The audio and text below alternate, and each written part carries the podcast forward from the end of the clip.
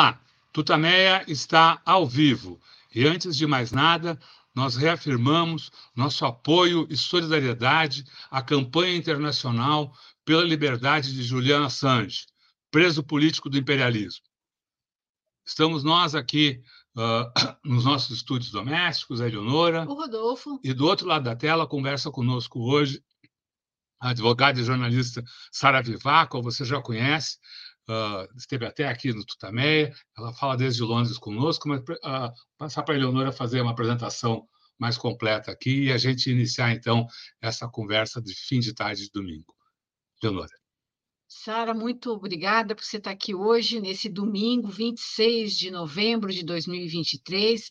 Sara Vivaco é advogada no Reino Unido, jornalista do Diário do Centro do Mundo e uma observadora atenta né, de toda essa movimentação que está acontecendo uh, no mundo em relação ao massacre que vive, que acontece uh, na faixa de Gaza, promovido por Israel. Sara, você está em Londres, onde é tem ocorrido muitas mobilizações em defesa é, dos palestinos, pelo cessar-fogo permanente até. Eu, eu, gostaria que você nos contasse a sua visão desde Londres, como é que estão acontecendo essas manifestações, como é que está se discutindo essa questão aí na, na Grã-Bretanha. Oi, Sara, mas só é, antes, antes de você responder, antes de você responder, peço só licença para trazer aqui para um, para que todo mundo uh, perceba a situação que, uh, em Gaza, números uh, do morticínio, do massacre, são números do, do, do 50 uh, dia do, dos ataques a Gaza, é, números oficiais do Ministério da Saúde da Palestina, divulgados ontem. São mais de 15 mil pessoas assassinadas, sendo entre eles 6.150 crianças, 4 mil mulheres, 695 velhos.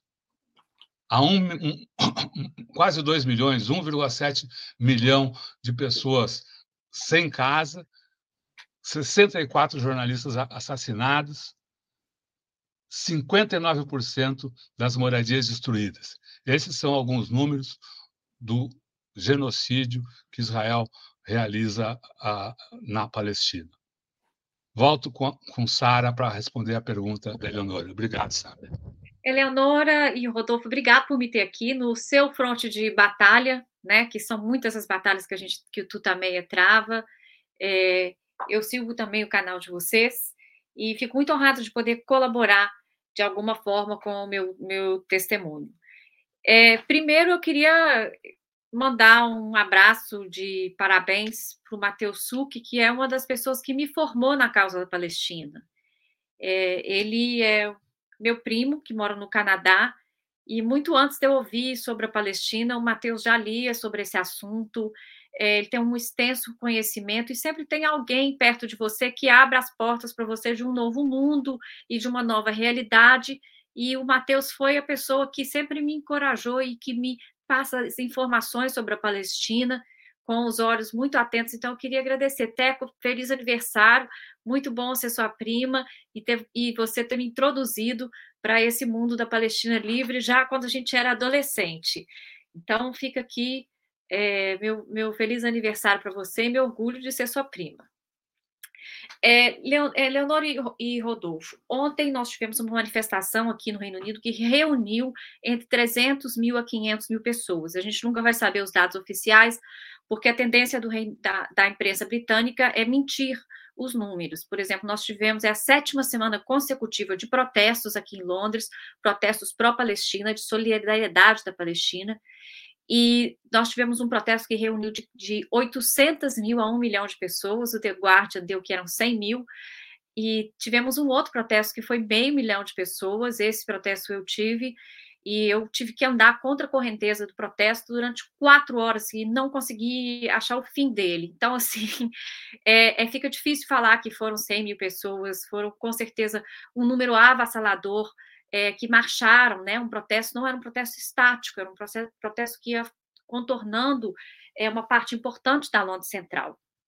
E o que essas pessoas são, são organizar todas as organizações possíveis que você puder imaginar, estudantis, é, sindicatos, as campanhas de solidariedade à Palestina, a campanha Stop the War, que foi aquela campanha que fez a marcha pelo Iraque.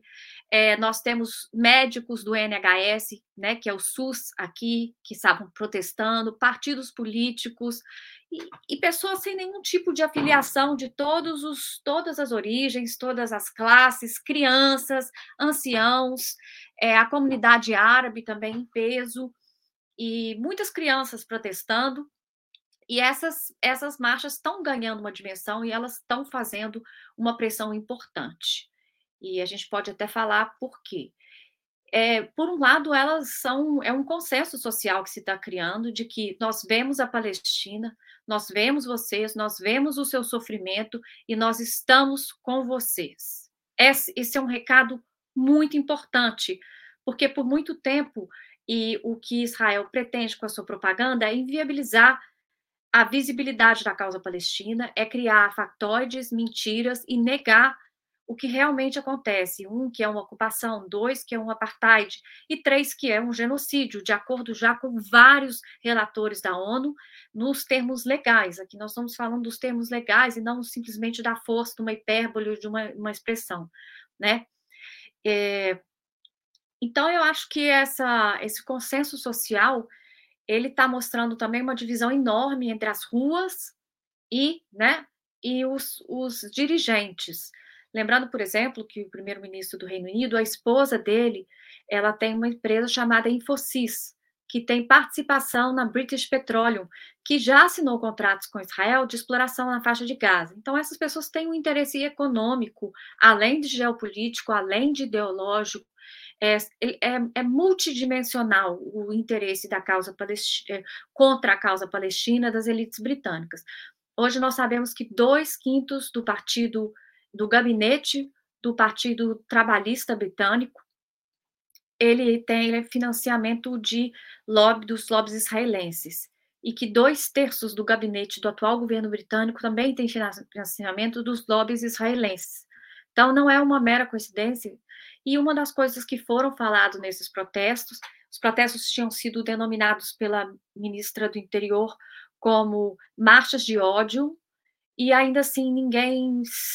As pessoas mostram que existe uma dignidade que é comum ao ser humano e que cria um consenso de que estão marchando para a Palestina a despeito da posição das elites. Então, você vê, por exemplo, que isso é, tem causado é, até, por exemplo, o Biden agora já despencou 20 pontos nas pesquisas em um mês. Qual, qual candidato a presidente despenca 20 pontos numa pesquisa em um mês nos Estados Unidos? Né? Ele já perdeu cinco dos, dos, dos estados que são swing states, né? São estados que são indefinidos se vão para os democratas ou para os republicanos. O Biden já perdeu cinco dos seis, com uma pontuação avassaladora. Então, é, existe um descontentamento. Hoje, eu imagino que vai ser muito difícil para alguém ser eleito não querendo reconhecer o que acontece na Palestina. As ruas estão dando um sinal muito claro e as manifestações em Londres, como eu já disse, são a sétima semana consecutiva de protestos massivos. Agora mesmo teve outra numa estação de Londres, os protestos continuam. Nós estamos reportando os mais longos, mas tem os protestos locais. E, é, apesar também da intimidação policial, ontem foram presos um médico cirurgião do NHS, que faz parte de um dos partidos britânicos, ele foi preso simplesmente pelo fato de ter uma bancada onde ele tinha é, leaflets, né, panfletos falando que o sionismo era uma doutrina racista. Então, ele foi preso por isso. Então, existe uma criminalização do pró-Palestina. Eu mesmo tinha na minha casa uma bandeira palestina pendurada na minha janela, essa bandeira foi roubada. É, existem policiais tentando intimidar as pessoas, mas eu acho que as pessoas não estão, elas estão respondendo isso com inspiradas pela coragem palestina. Então, vamos mostrar aqui um, um vídeo que, uh, que, a própria senhora mandou para a gente, aqui um vídeo da marcha de ontem, uh, que é curtinho, mas ele dá bem esse espírito aí de resistência, de disposição de luta que você acabou de, de, de citar, e talvez aí depois você pudesse falar um, um pouco mais sobre os reflexos da, da, uh, dessas marchas ou das mobilizações populares nas instituições. A própria ministra do Interior uh, que, que, fez essas declarações foi substituída, né? Enfim, caiu.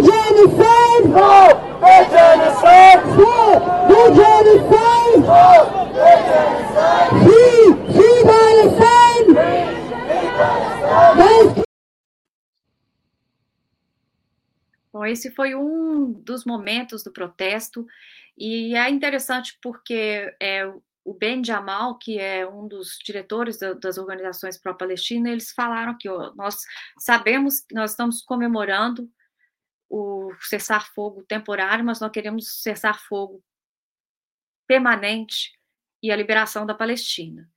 Então, esses protestos têm um pedido maior. existe, e eu não sei se vocês acompanharam, muito bonitos vídeos dos reféns palestinos sendo liberados, e são crianças crianças que foram presas aos 15 anos, aos 16, aos 18 e que ficam há oito anos sem julgamento dentro de uma, de uma prisão palestina, que se chama administrativo. Nós temos casos de outros que não foram liberados. Uma criança que foi presa aos 12 anos por jogar pedra, e ele foi até um caso da Anistia Internacional, ele continua preso e ele tem problemas de saúde mental, e desenvolveu uma esquizofrenia é, vendo o seu amigo sendo morto em frente a ele e sendo preso. Israel continua mantendo ele, como também um jovem de 21 anos que está em condição de metástase total e não liberam ele. Eu, é, isso é o cúmulo. A, é, Israel mostrou, eu acho que é o, o cúmulo do que a humanidade pode dar errado. E as pessoas não estão aceitando isso. Então, eu acho que isso é, é bastante favorável. Nós sabemos que ainda, que só nesses últimos, desde o dia 7 de outubro, Israel fez mais 3.160 reféns. Ele está liberando agora esses é, 39, 40 palestinos, mas eles fizeram mais 3.109 reféns. inclusive, é, desses aí, hoje, de, hoje a contabilidade é que existem 8 mil reféns palestinos nas prisões israelenses, sendo que 2 mil deles são crianças e 200 dele, isso não está um, um dado totalmente atualizado, tá? Da semana passada, é, são crianças menores de 12 anos. Nós já vi, cansei de ver vídeos de crianças de 9 anos, 8 anos, 2 anos de idade sendo pego pela polícia de Israel na escolinha, por exemplo. Então, isso são coisas que qualquer um que tiver qualquer tipo de latitude, latitude humanista dentro de si não aceita. E está ficando tudo muito óbvio. E aí eu acho que tem a ver também com a coragem desses jornalistas palestinos, que eu vou até corrigir, infelizmente, seu número. Não são 64, são 67 agora.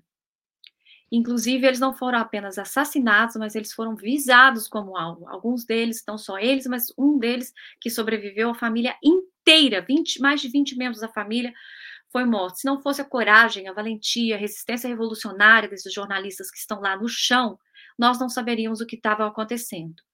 E um pouco antes de, acho que a gente pode falar também dessa experiência do Egito, é, antes de eu embarcar para o Egito, eu vi na BBC os jornalistas com capacete, todas as indumentárias, falando de um hotel, possivelmente um hotel, sei lá de quantas estrelas, né? Os jornalistas de gabinete falando é, ali desde Israel, enquanto nós temos os palestinos ali, Al Jazeera, a, a própria televisão egípcia, dentro de Gaza, dentro de Gaza, reportando para todo mundo ver, documentando para a posteridade é, esse, o genocídio palestino. E o que eu vi, por exemplo, a própria televisão do Egito, que é uma ditadura que é censurada, as imagens que eu vi na televisão do Egito, eu nunca sonhei vê-las na, na imprensa livre britânica. São imagens das pessoas, das bombas, das pessoas sendo retiradas. É, é o dia e noite, novas imagens. É, eles têm um plantão dentro de cada hospital. Eles mostram as pessoas chegando, as, as pessoas gritando a, a, os seus mortos, é, completamente sem, sem, sem a edição esterilizada que chega para a gente na mídia corporativa. Então, a bravura é, desses jornalistas é, palestinos que sirva de inspiração para a gente quando a gente tiver medo de falar a verdade. É, eles estão ali com, com as suas vidas e os números são estarrecedores, né? Você colocou aí 15 mil, eu já ouvi, cheguei a ouvir falar de 20 mil, mas não era confirmado, sabe? E, nós, e claro, tem as pessoas também que não foram encontradas, as crianças que estão sob os escombros, que estão morrendo nesse exato momento, porque a gente não sabe onde elas estão, como elas estão. Israel não obedeceu sua, seu cessar-fogo, é, ele, inclusive, já matou pessoas, que, inclusive, atirou em pessoas que estavam voltando para suas casas, atirou nas pessoas que estavam esperando é, a liberação dos, dos, detentos na prisão de Offer, houve um tiroteio ali, é, acho que duas pessoas morreram ali, e proibiram, criminalizaram o fato dessas pessoas comemorarem em redes sociais a sua liberdade. Então, é, é, é eu não, é difícil a gente imaginar um, algo pior que isso, né? Como que a como resistir a isso? Realmente exige, exige uma grande coragem e um grande espírito coletivo de resistência. Você falou aí do, do, da, da, chegada dos, reféns palestinos liberados. Uh, vamos mostrar rápido, uh, dois vídeos aqui que, que dão um pouco da, da ideia da recepção a eles em Gaza. Recepção essa que a, a, imprensa, a televisão, aqui no Brasil, não sei se aí na, na Grã-Bretanha também, simplesmente ignorou. Aqui, os, os, principais jornais televisivos deram um tempão uh, para a lista de reféns uh, liberados pelo, pelo Hamas, com nomes, fotos, e nada, segundos, uh, apenas para os uh, uh, palestinos. Passar o um videozinho aqui. Por uma boa razão, né? Porque à medida que você vê as imagens de quem está sendo liberado, você vê que são crianças. É. Só, só mostrar aqui.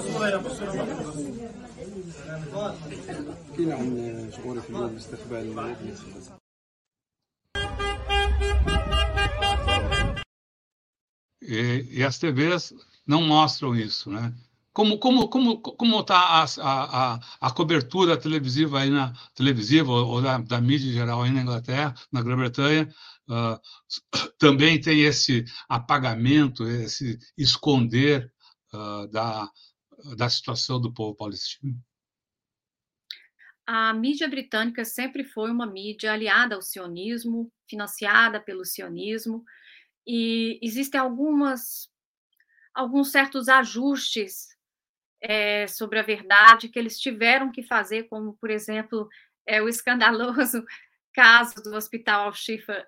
É, eles tiveram que mostrar como era realmente absolutamente insustentável colocar como notícia de que ali era uma cela do Hamas. Então, o BBC teve que, é, para não ser completamente descredibilizada, não é porque a BBC tem novos valores ou uma nova visão ou agora virou humanista, é simplesmente porque existem certas perspectivas que, a, que essas fotos negam, né? Que a própria propaganda já não está tendo é força. E eu vou dizer uma coisa: os palestinos uhum. conhecem seus inimigos.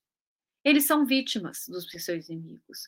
Eles já tiveram alguém assassinado pelos inimigos, alguém próximo, um pai, uma mãe, um irmão, um amigo, um vizinho eles têm que passar pelos checkpoints, eles têm suas casas vandalizadas, eles têm sua privacidade violada, eles são despejados, eles são é, desocupados.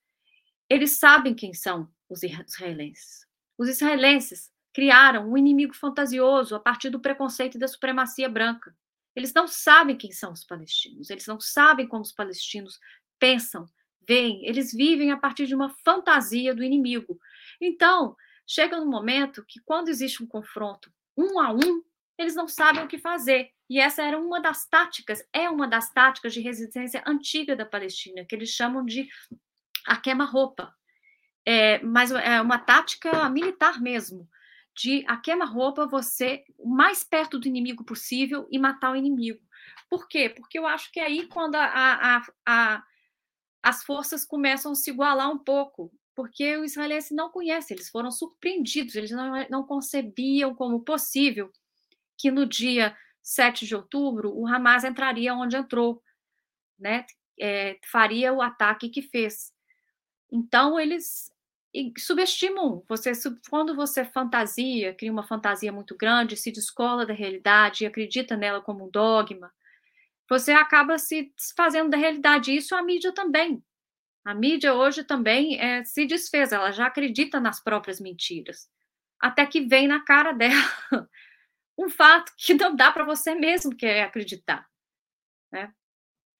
Então, acho que esse é, é, um, é a posição da mídia britânica. Ela faz parte desse genocídio, ela é cúmplice. A mídia é cúmplice. A mídia é cúmplice por permitir que, que há décadas seja o, o perpétuo Nakba, a perpétua tragédia palestina. Essa mídia esconde as informações. É, é, essa mídia deturpa as informações. Elas fazem o papel de, da propaganda sionista por dinheiro, por ideologia, por elitismo. E eu vejo a mídia como uma parte essencial da tragédia palestina, a grande mídia. Pré-condição. Você falou da, da, viagem ao Egito. Você integrou uma, uma comitiva, uma missão internacional uh, de solidariedade. Acho que uh, podia um, um, pouco falar, da, falamos das manifestações em Londres, falar um pouco, talvez, da, da solidariedade internacional, solidariedade uh, outros países europeus e a, e a própria e o objetivo dessa missão e o que aconteceu lá no Egito. Bem, é, existe. Eu sempre ouvi falar das solidariedades internacionais, né? Como, por exemplo, as brigadas internacionais que lutam na Guerra Civil Espanhola, e o internacionalismo é uma parte importante do humanismo, e sempre foi uma parte importante da esquerda. E aí eu recebi um convite, uma chamada geral que existia de advogados, jornalistas e ativistas para poder integrar um para poder participar da entrega de ajuda humanitária a Gaza. E ali foram é, bastante jornalistas de peso. Chris Hedges, que vocês já devem ter ouvido falar dele, ele foi o correspondente internacional do New York Times no Cairo. Ele trabalhou mais de 10 anos ali no Oriente Médio, inclusive ele foi até abduzido junto com William Wack, acho que é no Iraque. Também estava o Max Blumenthal, que é o Grey Zone, que é um grande jornalista americano que foi que está desbancando as mentiras sionistas. Ele é um judeu de pai e mãe judia. Inclusive foi ele que desbancou a notícia mentirosa de que 40 bebês israelenses tinham sido decapitados pelo Hamas e ele continua nesse fronte. Nós tivemos pessoas que já organizaram várias, várias flotilhas, né, que são os navios que entram para levar ajuda humanitária, e esse grupo, o objetivo desse grupo era escoltar.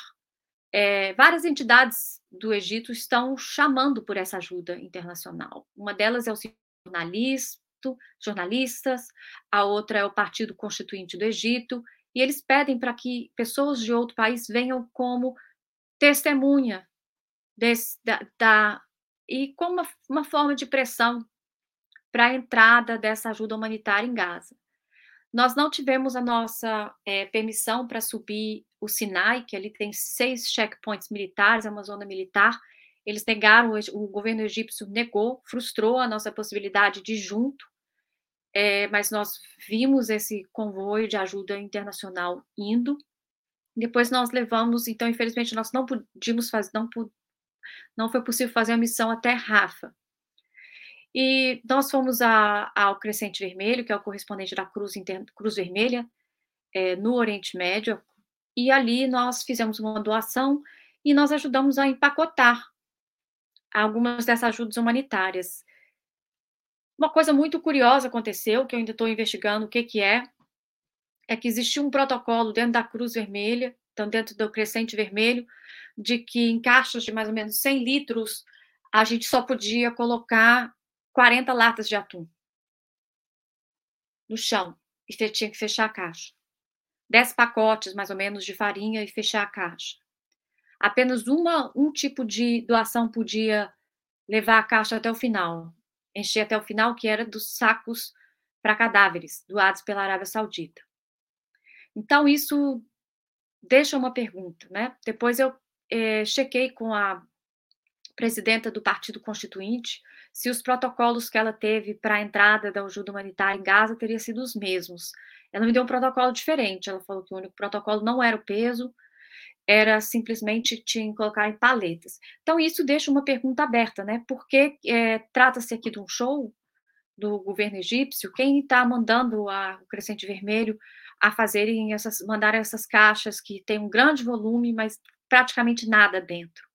Então, isso coloca uma questão aqui importante. Qual é a ajuda que de fato está sendo uhum. chegada a Gaza da ajuda humanitária? O que, que nós podemos dizer sobre essa ajuda humanitária? Isso é, é um fato que, que eu estou tentando investigar. É difícil, o Egito é uma ditadura, as pessoas não querem falar, as pessoas têm medo de falar, mas eu acho que tem que ser uma coisa aqui que a gente tem que ter todos os olhos nessa ajuda humanitária que, que cruza.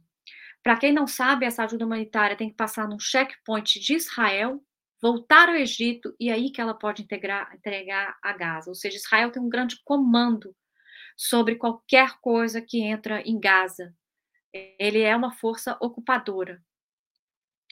É, e aí no Egito nós fomos, nós estávamos em contato com o embaixador brasileiro do Egito, o secretário dele, né, que está logo abaixo dele, que nos recebeu com uma grande cortesia, nos deu ouvido, é, falou sobre o imenso trabalho da diplomacia brasileira em retirar os palestinos, como houve tantas tentativas frustradas, como foi difícil essa negociação de retirada. E aí a gente estava, eu estava conversando com ele quando os brasileiros foram liberados. Então eu vi que existia ali uma, um grande esforço que eu, eu senti que era um esforço além do, do diplomático, eu sentia que ali existia um, um esforço humano mesmo. Inclusive, a embaixatriz da Jordânia estava no Cairo para poder ajudar nessas negociações, então foi uma grande vitória do governo Lula conseguir retirar essas pessoas, negociando com uma ditadura e com um governo e com um regime, um Estado genocida. Então, realmente foi muito impressionante. Depois nós tentamos, é, nós tínhamos um contato na Embaixada dos Estados Unidos, onde nós resolvemos entregar uma carta. Logo chegando ali, é, houve um desconforto por parte das seguranças da Embaixada dos Estados Unidos, que veio tentar tirar a gente de lá, intimidar. E como essas conversações foram em árabes, eu não sei falar para vocês o que, que foi discutido, entre os membros dos nossos, do nosso grupo. Mas num determinado momento pediram para a gente mudar para o outro lado da avenida, que a gente não podia, por razões de segurança, ficar lá. Mudamos para o outro lado da avenida, esses seguranças voltam ao lado da avenida, vê que a gente estava é, fazendo vídeos, falando, né? Os jornalistas estavam como gravando sobre a situação e começaram novas intimidações que eu também não sei dizer o teor, porque era tudo em árabe, até que chega um carro de polícia com um general gritando, e ele foi em cima da única pessoa que era egípcia no nosso grupo, de ascendência egípcia, americano-egípcio, e bateu nele. Começou a dar socos nele. Até que o veterano de guerra dos Estados Unidos que estava com a gente consegue dar um abraço nele assim e impedir que ele fosse agredido mais. As pessoas gritam e nesse meio tempo começa a chegar vários carros de polícia e, e a gente começa o método é um método de milícia mesmo. É, eu estava assim, de repente eu me vi cercada num círculo por vários é, policiais, alguns a paisana, alguns em uniforme. Cadê seu passaporte? Cadê seu passaporte? Aí eu menti, eu falei, eu já dei para aquele moço ali. Eu não queria dar meu passaporte. E aí ele tenta tomar o meu celular da minha mão. Eu estava conversando com o Kiko Nogueira, do DCM, nesse momento, falando: Kiko, tá estranho aqui, o, o clima tá ficando ruim. E aí eu consigo mandar para o Kiko, eu estava com meu celular assim na mão, consigo mandar para ele um recado: estou sendo presa. E aí, e aí eu não vi mais nada, me coloco no camburão, eu procuro meu celular, eles já tinham pego, sem eu ver. Ali nós somos levados para uma delegacia, é, começa uma escalação entre duas mulheres palestinas e os, e, e os policiais, gritos, eles separam elas, mandam uma para uma sala, outra para outra, e essas salas, elas são a prova de som. E é, fecham como um bunker, sabe? Quando você faz assim e fecha tudo, de aço, uma porta de aço. E aí eu não vi elas mais, ninguém viu elas mais. Nós também não vimos o menino egípcio, ele saiu gritando na mão dos policiais para algum lugar e a gente não viu ele mais. Aí eles começam a perguntar o seu nome, de onde você veio. E existia uma obsessão de saber quem tinha origens árabes, quem falava árabe, eles pegavam os passaportes, todas as pessoas ali tinham passaporte americano, mas algumas delas tinham origem árabe, Iêmen ou Paquistão. Eu mesmo estava ali com passaporte britânico e eles me questionaram: "Mas você não é britânica?" Eu falei assim: "Eu sou britânica, mas eu sou também brasileira." E eu não queria que eles soubessem que eu tenho origens libanesas. E então eu tive bastante medo de que é, eles reconhecessem meu sobrenome Suki, que é um sobrenome libanês. Então eu falei, não, Vivaco é um nome italiano, eu sou brasileiro, eu sou brasileiro, eu tenho apenas fui naturalizada britânica. E eles começaram uma verdadeira caçada e uma briga. É, mas você não é, você não é americano, você é do Iêmen. Não, eu sou americano, meu pai é americano, minha mãe é americana, meus avós vieram do Iêmen.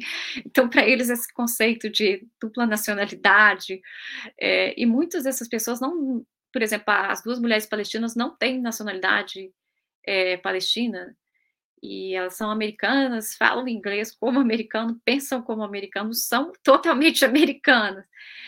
E ali começou toda uma intimidação até que dois homens eu fui a terceira mulher a ser levada para uma sala e eles, me, e eu, eles vários homens me escoltaram, me levando para uma dessas salas. Nesse momento eu realmente tive medo, porque eu, eu achei que esses homens fossem entrar comigo dentro da sala, eu não sabia o que, que ia acontecer, mas por sorte eram duas mulheres que estavam ali, que me revistaram, me fizeram várias perguntas e no final nos liberaram para uma sala grande onde eles vinham fazer perguntas, as mesmas perguntas o tempo todo e geralmente sempre com a questão da nacionalidade.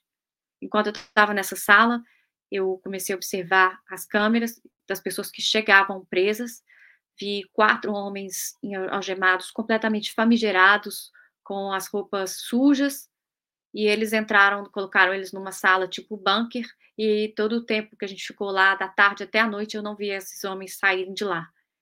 E o guarda, um dos guardas falaram: vocês estão sendo tratados muito bem, vocês não sabem como nós tratamos os egípcios. E de fato, os, a ditadura do El Sisi, ele, ele prendeu desde que ele entrou no poder 60 mil jornalistas e ativistas. Ele é um, um regime que tem preferência pelo jornalismo e pelos ativismos. Nós fomos liberados de uma hora para outra, falando que estava tudo bem, que se tratava de mal entendido. É, imagino que para eles não é interessante ter pessoas com passaporte britânico e americano presos, que são países cúmplices. Tiveram que soltar a gente, falando bem-vindo ao Egito, depois de tudo. E aí é, o egípcio volta para a sala, eles falam, fizeram alguma coisa comigo, mas eu não vou falar o que é. Então, é, foi o. Bem, tudo isso por defender uma questão palestina. E eu acho que aí eu vou sair do pessoal e eu vou entrar numa observação mais geopolítica. E aí eu conversei com várias pessoas. Nós fomos, eu, fomos recebidos também por uma pessoa importante ali do estabelecimento egípcio, eu não vou falar o nome dessa pessoa, porque nós tivemos que ir escondido para a casa dela, nós fomos seguidos no resto da viagem, durante o hotel, qualquer lugar que a gente ia, tinha gente seguindo a gente, e eles faziam questão de mostrar que estavam seguindo. Nós fomos identificados e tratados, né? É, o Egito não tem interesse em ter agentes internacionais que vão falar depois sobre como a ditadura egípcia é cúmplice porque a rua egípcia é árabe. E ficou anos e anos ali no Egito sem ter nenhum tipo de manifestação democrática. E agora houve duas tentativas de manifestações pró-palestinas que foram reprimidas pela polícia. E conversando com o professor Reginaldo Narce, ele falou: Gaza é um problema geopolítico para muitos países e um problema geopolítico para o Egito, porque ali a corda o espírito revolucionário das pessoas, acorda o espírito de justiça das pessoas. A Palestina é uma luta transnacional que une as lutas pela justiça no mundo inteiro. Sempre foi assim. Quanto é que a gente se sente completamente ligado à causa palestina sem precisar ser palestino, sem ter ido lá. Né? As pessoas entendem. E que ele fala que no tempo do Nasser e no tempo da Irmandade é, Islâmica, eles começam a abrir o Egito para Gaza, começa a ter troca de produtos, a fronteira fica flexível. E isso é um dos pavores do boneco americano, que foi o golpe, foi um golpe promovido pelos Estados Unidos, que é o, o El Sisi foi colocado lá pelos Estados Unidos para acabar com a, com a Irmandade Muçulmana. Então tem o fantasma da Irmandade Muçulmana também, que é acordado com essa luta da Palestina. Né? A luta da Palestina é uma luta por justiça e tem um, um apelo e uma capacidade de renovação das lutas. E o professor Reginaldo Nasser também explica que em 82, quando os palestinos começam a emigrar para o Líbano, eles fizeram o que eles chamam de contaminação palestina. É, começaram a se debater ideias revolucionárias, ideias de esquerda ali no Líbano, e isso não foi visto com bons olhos no mundo árabe. Então, existe, fica muito, ficou muito claro para mim, uma divisão extrema entre a rua árabe e entre as elites árabes. É irreconciliável. Claro que o Sisi sabe, o ditador egípcio, sanguinário, ele sabe que se ele falar contra a Palestina, se ele não se mostrar a favor da Palestina, se ele não mandar um verdadeiro espetáculo de convoio de ajuda humanitária, ele cai. Então, ali é um, um jogo que existe. E, ao mesmo tempo, é um papel que tem suas ambivalências, porque eles ajudaram, junto com o Catar, na liberação desses reféns. Então, o Egito faz um papel político muito difícil de ser entendido. Eu vou falar que eu tive muita dificuldade de entender o papel do Egito, ainda não entendo, mas algumas coisas ficaram bastante claras. O Egito foi, até os anos 70, um país árabe muito progressista. E os Estados Unidos sabia disso e deu um jeito de começar com as suas interferências internacionais ali. É, então, eu, a, é, a gente se sente mais próximo de Gaza ali porque, a, porque as pessoas, o consensos que não existem no mundo ocidental ali existem, eles apoiam o Hamas. Eles têm bandeira do Hamas em vários lugares, apesar de ser uma ditadura, bandeiras da Palestina. Então, eu, é, a questão da resistência armada da Palestina não parece ser um problema ali para o mundo árabe, como é um problema para a esquerda brasileira, por exemplo, né? que não deveria ser porque a resolução da ONU de 82 autoriza a resistência armada quando um povo está sendo colonizado e todas as vias se extinguiram. No caso da Palestina, todas as vias nunca existiram, né?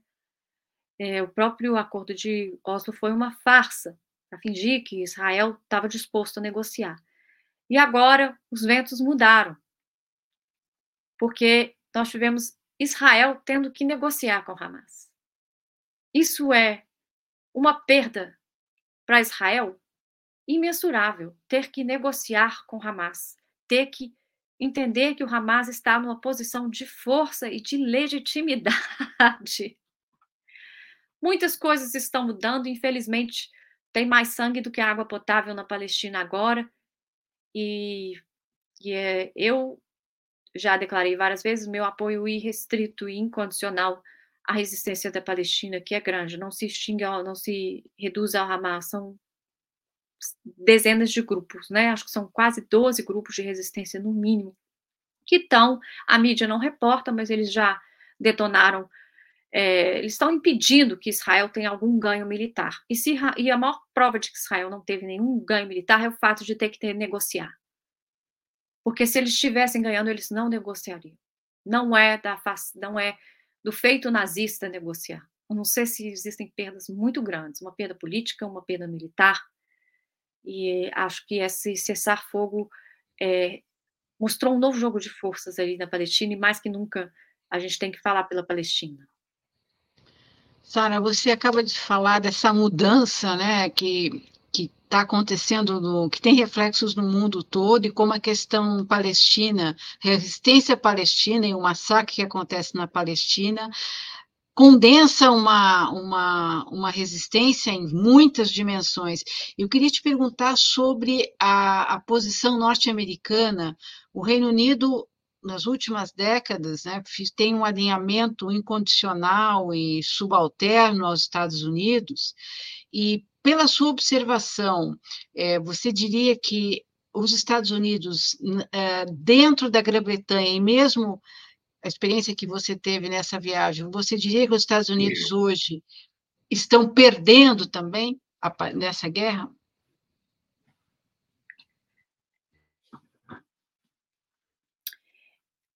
Os Estados Unidos não quis entrar na guerra ainda, né? Porque eu acho que uma vez que ele entra na guerra, é... tem os porta-aviões, tá né? Tem, tem, mas é, tem os, os porta-aviões que estão ali tem. parados, né?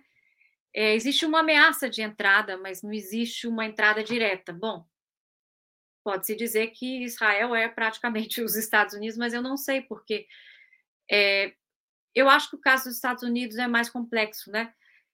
Primeiro, porque Israel não obedece Estados Unidos, não parece obedecer Estados Unidos. Os Estados Unidos, o Biden perdendo uma grande é, legitimidade no ano eleitoral e querendo um cessar-fogo não por humanismo, mas pela impossibilidade de sustentar uma situação política. E parece que a impressão que se dá, pelo que se vê, é que o Netanyahu não estava disposto a ouvir as ordens do, de Washington.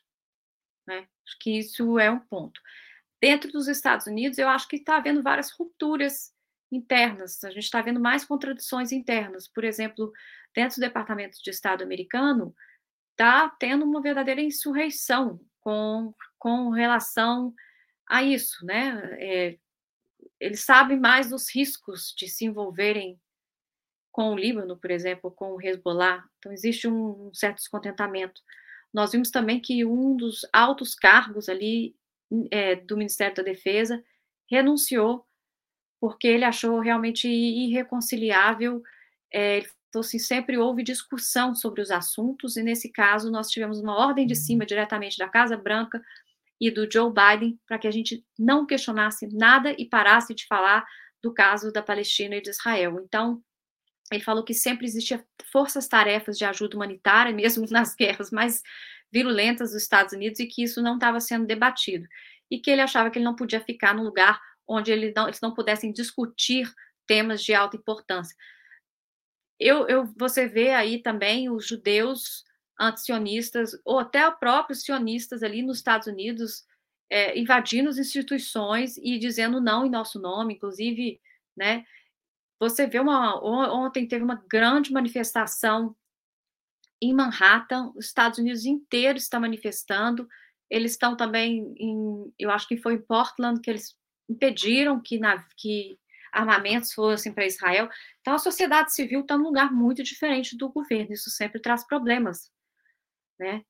E, e é um ano de eleição, então vai custar muito caro para o Biden e vai custar caro para nós também, porque isso abre o caminho para a ultradireita americana ganhar, inclusive até um, um muito possível retorno do Trump. Não sei se eu respondi a sua pergunta. Sim, sim. Legal, Sara. Vou aproveitar aí a, a, sua fala sobre as manifestações uh, nos Estados Unidos e, e passar aqui um, um, breve vídeo da Answer Coalition, que é uh, Haja, esse é, uma sigla, né? Haja agora, act, act now to stop war and racism. Uh, haja agora para parar com a guerra e acabar com o racismo.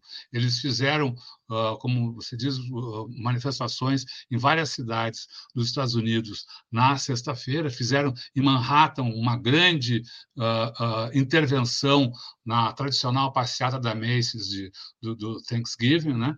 E, e, e na sexta-feira, Black Friday, eles fizeram uh, Seattle, São Francisco, Los Angeles, Manhattan, Boston, passar aqui um videozinho que uh, resume, uh, reforça o que você acabou de, de dizer. Americans are racing to stores for Black Friday. Pro-Palestinian demonstrators are planning another day, this time hoping to shut down Black Friday. We are the White House's worst nightmare. The ruling class says that today is Black Friday. Not only are we refusing to fill their pockets, we are disrupting it and we are shutting it down. Comrades, sisters and brothers, we are here because we are committed to the full liberation of the people of Palestine. We didn't fight for a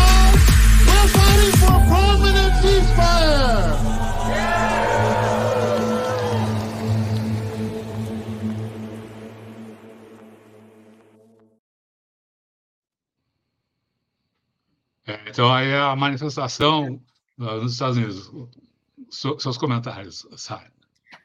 Eu acho que isso é sem precedentes. Eu, pelo menos no meu tempo de vida, eu não vi, talvez na época do Vietnã. Né? Mas no Vietnã você tinha o que? Quase 60 mil soldados americanos mortos para casa. Aqui não tem nenhum soldado americano voltando morto para casa. Né? E é impressionante a capacidade as pessoas estão compreendendo, eles não estão pedindo um acabe à guerra, eles estão pedindo o fim do genocídio, eles estão pedindo a liberação da Palestina, ou seja, em reconhecimento de que trata-se de uma ocupação, de que trata-se de um genocídio, e de que os Estados Unidos usa 4 milhões de dólares do bolso do americano para poder financiar só Israel. Não sei se vocês viram, mês passado, Joe Biden liberou 14 bilhões de dólares para Israel para a indústria armamentista de Israel e passou um praticamente um orçamento secreto, onde as próximas doações não vão ser discutidas no Congresso. Ou seja, os americanos não saberão quanto de dinheiro está sendo enviado para Israel.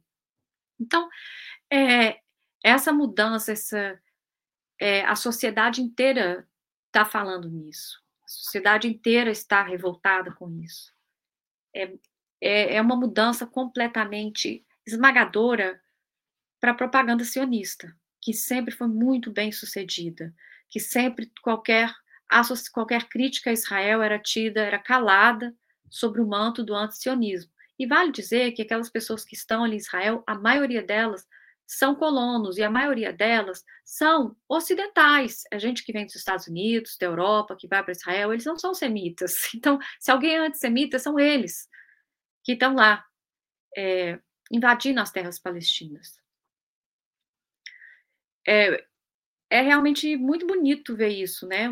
Você vê a juventude em todos os lugares, gente da academia, é, as pessoas estão realmente, em termos de opinião pública, Israel perdeu tudo, perdeu toda a sua cara. Agora é muito pouca gente que não vê o que está realmente acontecendo. Infelizmente, é o sangue palestino, né? Que precisou ser derramado ao extremo para que Palestina fosse uma causa da humanidade. Eu espero que, que as pessoas, eu fico muito assombrada no Brasil a falta de engajamento das pessoas no Brasil para saírem para a rua. É, essa é uma luta de todo mundo, devia estar tá todo mundo indo à rua. Né? Nós não podemos ser ativistas de gabinete.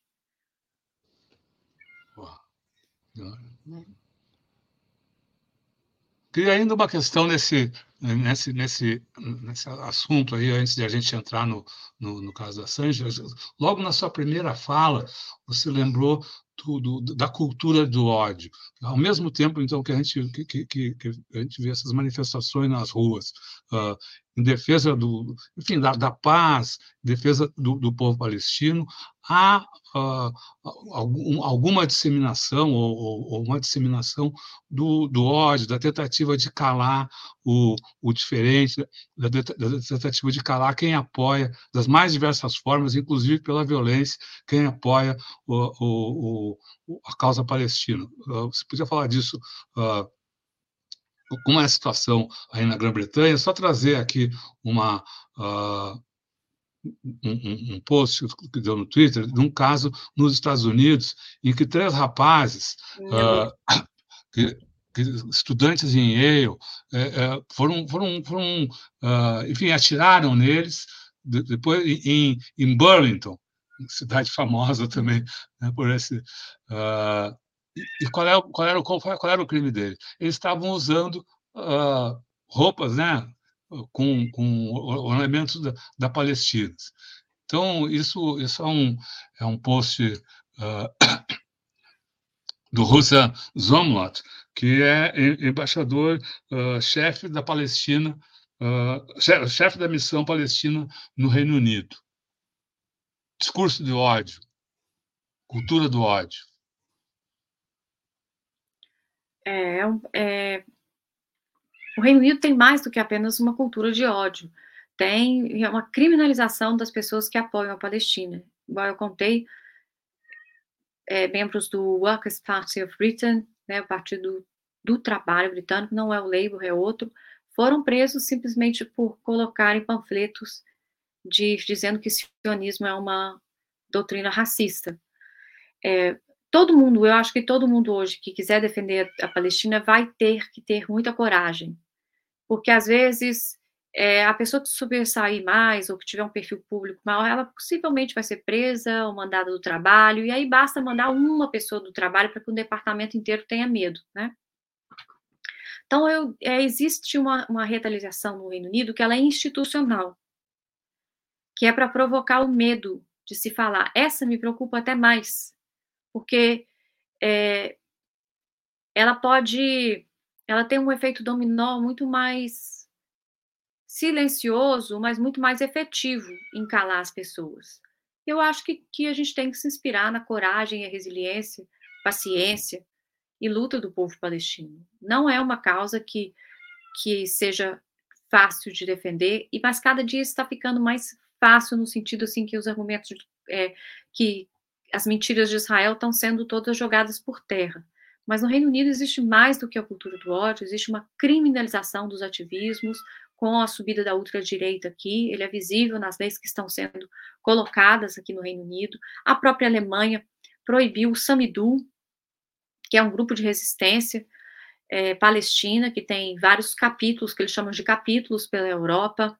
Então, é, a própria Alemanha tentou proibir a bandeira palestina, a Inglaterra também tentou, e a França também, mas eles, mas eles não contavam com a explosão popular, porque não é possível tirar a bandeira palestina de 500 mil pessoas, né? eles estão em menor número. Então, acho que essa explosão popular tem desafiado essa criminalização, mas eles vão com certeza tentar intimidar, calar os indivíduos, é, ambiente de trabalho é, não são ambientes que as pessoas podem comentar sua posição ou mesmo expressar tristeza, não, não acho que não é recomendável aqui no Reino Unido você expressar uma tristeza. É, eu mesmo tenho um colega que está na faixa de Gaza e me dói muito saber que ele está lá. Ele é palestino britânico, eu sei que, eu sei que ele está lá e às vezes é, as pessoas ficam monitorando ele, ele é um um cientista muito brilhante, e mas a gente tem que é, existe um existe um, uma certa existe uma censura para falar da Palestina, né? Na guerra da Ucrânia, todos estavam falando, colocando bandeiras ucranianas em todos os prédios institucionais aqui do Brasil, do, do, do Reino Unido. É, todas as empresas estavam fazendo vaquinhas, vendendo bolo, é, o que for para poder colocar dinheiro para a Ucrânia, né, Genebra recebendo um enorme número de ucranianos, quando a gente hoje não vê praticamente a presença da ONU ali para viabilizar a resposta humanitária. Tanto é que o diretor do hospital da Indonésia foi sequestrado pelos israelenses dentro de um comboio da ONU. Né? Então é uma luta simétrica, mas eu acho que a gente tem que ter coragem e ter a contundência dos justos e, e se inspirar é, no povo palestino, na resiliência coletiva deles, e acho que nós estamos mudando muitas coisas, e isso me deixa feliz. Sara, a gente queria aproveitar ainda essa, esse tempo que você está dedicando aí tão generosamente aqui para entrevista para o Tutameia, para a gente conversar um pouco da situação uh, do uh, Julian Assange. A gente tem visto uh, nas redes sociais chamados feitos pela, pela Estela Sange para que todo mundo fique ligado, porque uh, deve vir para os próximos dias, não está marcado o que seria o julgamento definitivo uh, da, uh, do pedido dele, do pedido de extradição feito pelos Estados Unidos para levar a Assange à morte, né, que, é, que, é, o que se, é o que se trata. É. Né? enfim, você, você acompanhou com muito, acompanhou, acompanha a situação, essa luta aí uh, pela liberdade de imprensa, pela liberdade de Assange. Podemos contar um pouco como está uh, a situação nesse momento, como estão os grupos de apoio à, à Estela, à família e, e a questão legal mesmo. É, do ponto de vista legal, é uma punição através do processo, ou seja, todos os procedimentos legais no caso Assange duraram muito foram super estendidos, né? Quando uma pessoa recebe uma sentença, um julgamento, uma decisão do juiz, ou uma ordem do juiz, num prazo de um mês do Assange, isso estende a seis meses, sete meses. É a punição pelo processo, né? Pelo, é, existe um fator psicológico muito difícil para um prisioneiro é não saber do seu destino. Quanto é que muitos prisioneiros se sentem aliviados com uma sentença, por exemplo, por pior que seja porque tem alguma previsão de quando que sai. Isso não é, não se aplica ao caso Assange, nem se ele for extraditado, porque ali nos Estados Unidos, mais uma vez, ele vai ser colocado nesse limbo da punição através do processo. A permissão de apelação foi interpelada pelos advogados do Assange em setembro. Até hoje, espera-se uma decisão que vai ser tomada por dois juízes. a defesa pôde apenas colocar 20 páginas que também é difícil, e vai ter meia hora para uma audiência oral. E essa vai ser a audiência final no Reino Unido, para decidir ou pela sua extradição ou pela não extradição. É, eu tenho apenas motivos para acreditar que o Reino Unido o extraditaria. Não tem nenhuma outra indicação favorável ao caso do Assange. Então, agora é um momento de espera.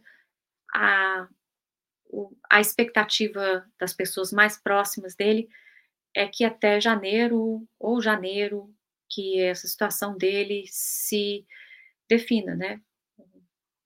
Possivelmente com uma extradição. Não, não existe muita. É, as pessoas. É difícil, né, com tantos indicativos, acreditar na credibilidade da justiça. Então, nós, é uma situação bastante complicada, a saúde física dele é sempre deteriorando, muito magro, muito pálido, mas com a cabeça ainda completamente lúcida e, e com o espírito de luta. Então, isso eu posso dizer para vocês: o espírito de luta dele não foi abalado. Você falou que é difícil acreditar na, na, na credibilidade da, da, da, justiça. Antes, enquanto falava do caso da Palestina, você lembrou que uh, uma, uma, boa parte dos parlamentares, tanto do Partido Trabalhista quanto do, do Partido Conservador, foram, foram financiados ou são financiados por lobbies israelenses. No caso da, da, da dos juízes, uh, de, de uh, que, ou da juíza que cuida do, do caso Assange, não, não é questão aí com a questão palestina, mas parece que ela também tem interesses ou tem uh, uh, contatos que, em que indicariam um conflito de interesses para ela, para eles acompanharem essa causa. É isso? Estou enganado? Não tem? faz sentido isso? Essa questão da, do, do, conflito de interesses de quem está julgando o caso Assange? No caso Assange, até hoje, né, o Declassified UK revelou algo que vai para além dos conflitos de interesses, né? É praticamente uma promiscuidade total com o, governo britânico, é, do, dos juízes. É como se você sorteasse o juiz que irá te condenar. Quem é o juiz? Quem que a gente vai colocar lá para condenar o Assange? Então, eles estão ou vinculados com a indústria bélica, né? É, com a indústria armamentícia, são pessoas muito poderosas, pessoas que já ocuparam cargos de Ministério da Defesa, Ministério de Relações Exteriores no Reino Unido. Esses juízes estão ligados à alta elite britânica, a elite da guerra britânica. Então, é por isso que, que eu acho que é difícil acreditar na credibilidade quando os juízes são é praticamente um, um, um tribunal ad hoc, né? Eu escolho pessoa, eu escolho o juiz para julgar uma causa a partir das convicções pessoais dele e dou para ele toda a latitude uhum. de decidir como tiver afim. E é isso. É, é, a, é lawfare. A justiça não está lá para fazer justiça, está lá para lavar uma decisão política, né? Qual lavagem de dinheiro, para legitimar uma decisão, uma perseguição política. É, esse é o papel é, da corte no lawfare. E não é diferente no caso do Júlio. Pode ir.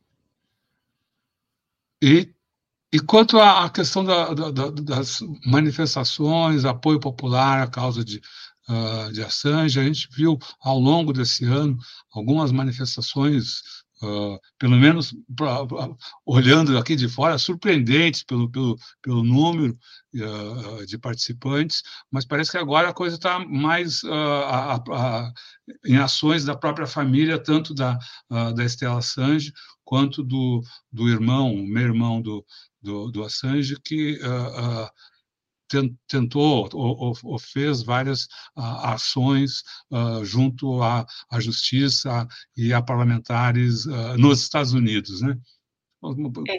pouquinho mais sobre a movimentação da defesa tá. ou dos familiares do Existem várias correntes, né? Várias, várias frontes de luta pela Assange. Um é uma fronte legal, que é com os advogados dele, outra é fronte da rua, da, da, da opinião popular, a outra é o, é o fronte da, da diplomacia, é, do apoio político, né? Eu faço mais parte do fronte do apoio político, de é, esse, é o lugar que eu opero, claro que eu opero isso. Não é uma, não é necessariamente existe uma exposição pública sobre essa parte. E é, a família ela é mais focada na questão da opinião pública, conscientizar as pessoas, explicar o caso, não deixar que ele seja um prisioneiro esquecido, porque isso facilita qualquer ação arbitrária com relação a ele. Então, é uma forma de proteção, de que a rua sempre se movimente, que a rua sempre esteja sabendo. O pai dele lidera a, a campanha na Austrália, ele também faz um, uma grande campanha nos Estados Unidos, e a esposa do Assange, a Estela, ela é mais, é, na, ela fica mais na, fazendo as campanhas dentro da Europa. Então, existe uma divisão de tarefas, uma divisão, e são campanhas também com intuitos diferentes. Por exemplo, a família, eles vão falar da, do sofrimento pessoal deles, do Assange como uma pessoa, como uma causa humanista.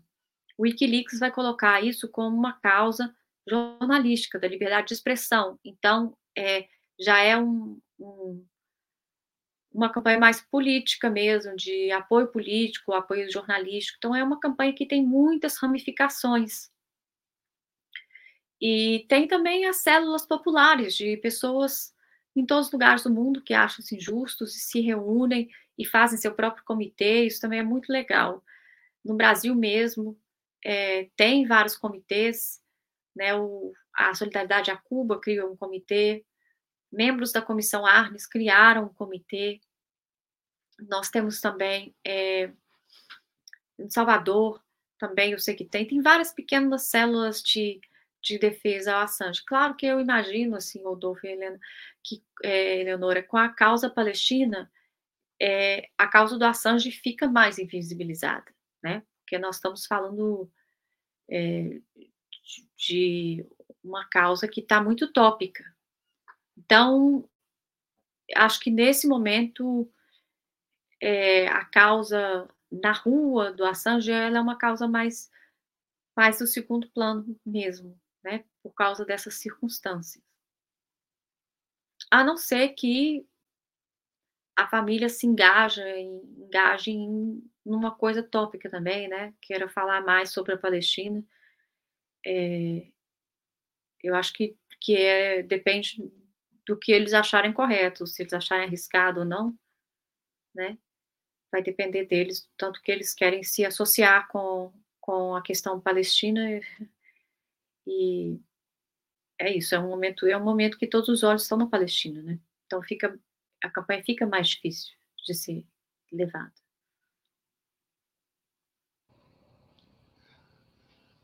Legal, Sara. A gente queria agradecer muito aqui a sua participação aqui no Tutameia, trazendo essas informações de Londres, sua viagem da sua da missão uh, que foi ao Egito para levar apoio internacional à causa palestina, caso Assange, enfim, todas essas reflexões e informações que você traz aqui para o público do Tutameia. Agradecemos também a participação dessa super assembleia que se formou aqui para acompanhar essa nossa conversa. Lembrar a todos que essa entrevista fica disponível uh, em todos os canais Tutameia. É só buscar por Tutameia TV, você nos encontra na, nas várias plataformas de podcast, no Twitter, no Facebook, no YouTube. No YouTube, não deixe de se inscrever no nosso canal, clicar na sinetinha para receber avisos de novos vídeos. Aliás, para receber avisos de reportagens, de vídeos, também você pode se inscrever no nosso uh, uh, canal, nosso grupo de notícias no, no WhatsApp. O link está na descrição desse vídeo. E agora, aí, antes da, da despedida, do boa noite, já está tarde aí na, em Londres, né, Sara? A gente uh, devolve a palavra para a Sara para que dessa vez, sem perguntas, ela faça a sua mensagem, sua fala para o povo que está aqui conosco e que segue com a gente pela internet a Sara, pela internet afora. Muito obrigado, Sara, a palavra é sua. Obrigada, Eleonora, obrigado, Rodolfo. É sempre um prazer estar aqui e convido a todos que estão assistindo a gente a se encorajar, se inspirarem na coragem do povo palestino e profanarem a liberação da, da Palestina. Profanarem no sentido do sentido filosófico da palavra, né? De fazer que seja todo o movimento do nosso cotidiano, é, que a gente que a gente peça pela libertação da Palestina sem medo, sem medo, se inspirando na coragem dos povos palestinos. É, a liberdade da Palestina vai ser uma conquista para toda a humanidade. A gente não pode perder essa luta de nenhuma maneira. Obrigada. Obrigada, Sara. Muito obrigada. Obrigado, boa noite. Tchau, tchau. Tchau, tchau, tchau. pessoal.